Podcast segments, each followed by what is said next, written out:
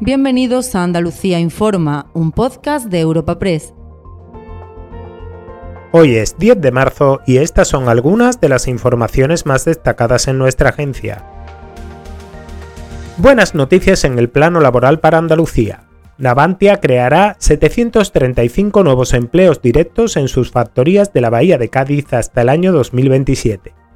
El anuncio lo ha realizado el propio presidente del gobierno, Pedro Sánchez, en Barcelona, el mismo día en que la vicepresidenta Yolanda Díaz realizaba su primera visita a Cádiz como ministra de Trabajo.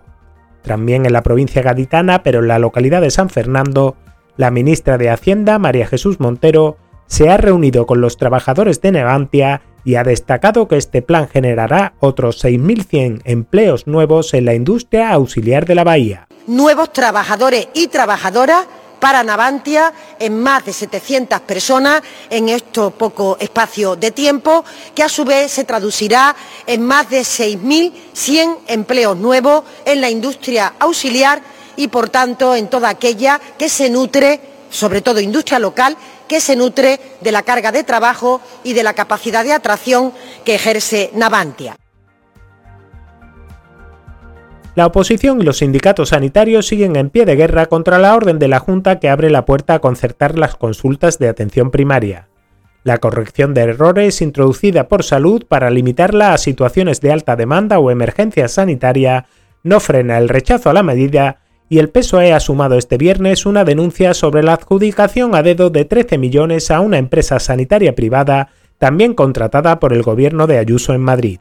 Por su parte, los sindicatos mantienen la protesta convocada ante el SAS el próximo jueves 16 y animan a sumarse a la ciudadanía para frenar lo que califican como amenaza de privatización de la atención primaria en Andalucía.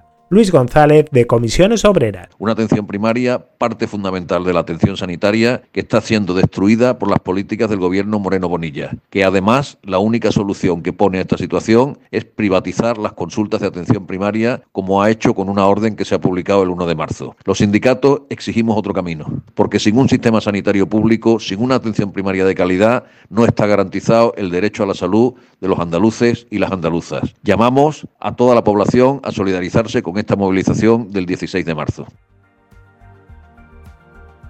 En el plano estrictamente político, el PSOE activa su maquinaria de cara a las elecciones municipales del 28 de mayo, mientras ultiman la composición de sus candidaturas que serán ratificadas la próxima semana por el Comité Federal, los socialistas andaluces reúnen este fin de semana en Huelva a su plana mayor en una convención municipal que clausurará el propio Pedro Sánchez.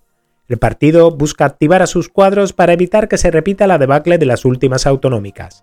El líder del PSOE gaditano, Juan Carlos Ruiz Boix, ha aprovechado su participación en un encuentro informativo de Europa Press para augurar el triunfo socialista en la provincia el próximo 28M y dejar claro que Espadas no se juega el liderazgo del partido en esa cita. Estoy satisfecho con que Juan Espadas y el nuevo equipo que lleva poco tiempo en esta tarea eh, esté recogiendo las aportaciones, las sugerencias y el saber que teníamos un rumbo que no contaba en este caso con el mayor apoyo para formar gobierno y ahora estamos en la construcción y por tanto todavía tenemos tiempo. Ahí las elecciones de esa prehistoria eran de junio del 19 y no nos toca examinarnos a la nueva dirección regional hasta el 2026.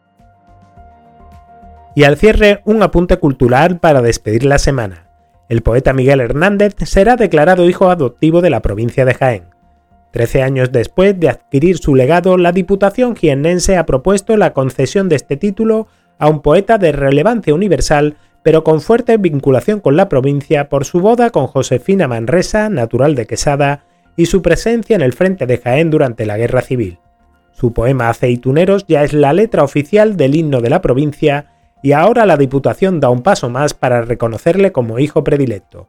Francisco Reyes es su presidente. Tenemos argumentos más que suficientes para depositar en Miguel Hernández este reconocimiento de la provincia, no solamente a su obra, sino también a los valores que están totalmente vigentes en la actualidad. La Diputación Provincial hemos cumplido con creces los compromisos que adquirimos en su día con la familia de poner en valor eh, la obra literaria de Miguel Hernández todo lo que representa y sin lugar a duda este reconocimiento de la provincia eh, supone seguir trabajando en esa misma dirección.